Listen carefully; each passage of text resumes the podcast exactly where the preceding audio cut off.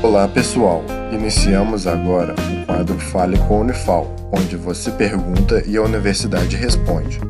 Fique agora com a pergunta de um de nossos ouvintes. Oi, eu sou o Rafael de São Paulo. Eu queria saber o que eu faço quando uma pessoa tem uma crise de ansiedade do meu lado. Seguimos então a resposta.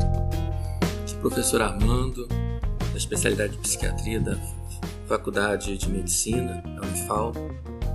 No caso de uma crise de ansiedade, nós devemos fazer ter determinadas atitudes. Desviar a atenção daqueles sintomas.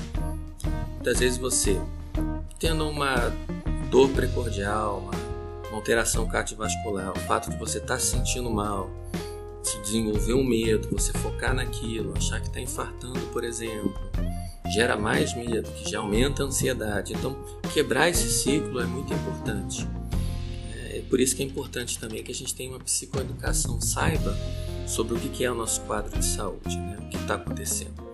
A questão da respiração também, né? focar na respiração, inspirar e expirar lentamente, pelo nariz, expirar pela boca, num ritmo calmo.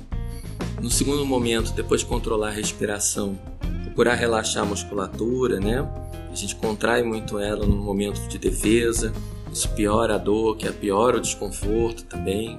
A gente tem que procurar também focar a nossa atenção, nos distrair desse sofrimento, né? Vem um turbilhão de pensamentos, às vezes nós estamos imersos em questões internas, então focar em algum objeto, ou usar até a questão da imaginação para em um lugar que você se sinta bem, muitas vezes com auxílio de uma pessoa.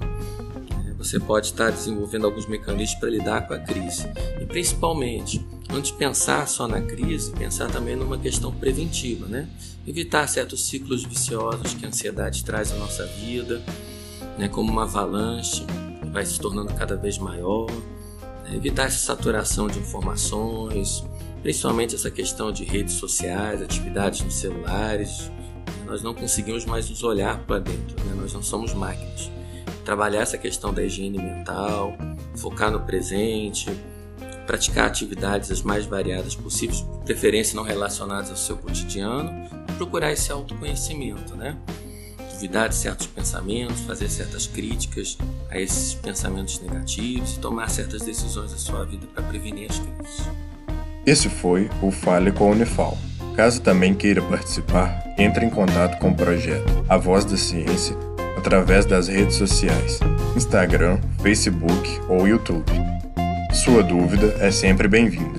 Esse projeto de extensão tem o apoio da Rádio Federal de Alfenas FM